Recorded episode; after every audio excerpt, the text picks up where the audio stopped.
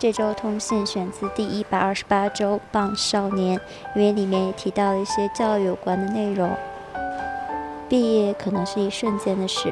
临近毕业，群里不时就有重要通知，比如提前五天确定下来的实习答辩。收到消息后，匆匆忙忙写了一万字加的实习报告，又去公司拿实习证明。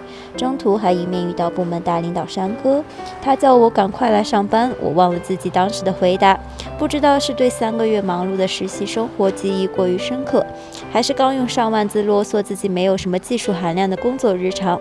反正就是一时很抗拒那份工作。转念又想，为什么实习报告也有严这么严格的字数要求呢？如果没有字数作为考核标准，是不是就找不到踏实勤奋实习的人了呢？据我所知，蛮多人的实习证明都有掺水的，有的水分甚至是百分之百。包括我也会擅自延长实习时间，一个月的事情掰成两个月写。那为何非要强迫人编写一份上万字的实习剧本呢？假的可以说成真的，真的就再加些照片，让它更真。只要看起来是一篇超过一万字的有板有眼的报告了，那就皆大欢喜。没有人真正在意你实习中遇到的困难和收获，无论是私人作坊还是五百强都一样。所以学院为什么不能把实习的要求说在前面呢？一万字的反思如果早点写，大家找工作应该会更得心应手。其实真的很多人需要就业指导和培训的，这种指导绝不是群里发发招聘消息，让大家参加招聘会那么简单。就业也是一种能力，一种在大庭广众下姿态大方得体、沟通表达逻辑清晰，以及更重要的能够摆正对自我认知、对未来期望的能力。因为最近有选调生面试，看到培训班老师每天刷屏发学生在备战面试的场景，心想为什么学校不能统一开展这样的面试课呢？如果学校能想在前面坐在前面，那么也不至于有那么多学生花一两万块钱报培训班了。就业是种能力，这种能力除了个人才能之外，学校应当有责任培养且早早的培养。发票买卖的卖方市场。因为结题报账要求，三番五次的被叫到商学院办公室搞报销，前后花了二百五十块钱买发票。我也很疑惑，为什么课题都还没做出来就要先报销？那做不出来再交上去钱是原路返回吗？还是转个弯就不见了？搞发票是真的难。有一种书到用时方恨少的感觉。经过同学介绍，联系到一个叫牛牛的人。牛牛头像很丑，只有没有办法的时候，我才会和头像丑的人聊天。结果是对方不仅是爱搭不理，连确定价格都会被批评嫌弃。没办法，还是二话不说的买了。后来又说交通票不能超过百分之五十，就去打印店按八个点买发票。打印店老板态度倒是也温和，但是一样爱买不买，没有任何商讨空间。我也想兼职买发票。棒少年，一旦有想看的电影，我就按捺不住，一定要看到。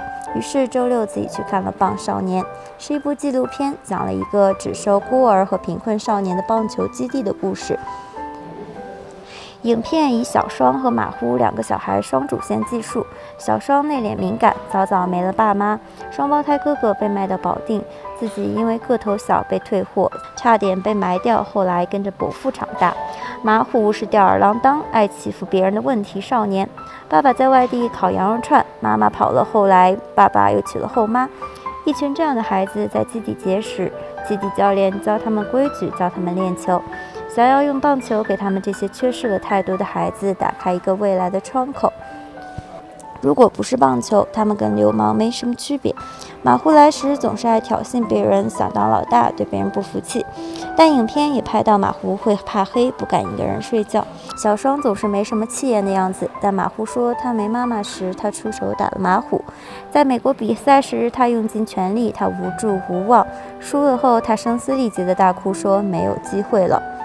精英运动和困境少年两个本不搭嘎的词放在一起就自带看点，加上北京拆迁基金会朝不保夕的球场，这样的背景让整个故事都更鲜活。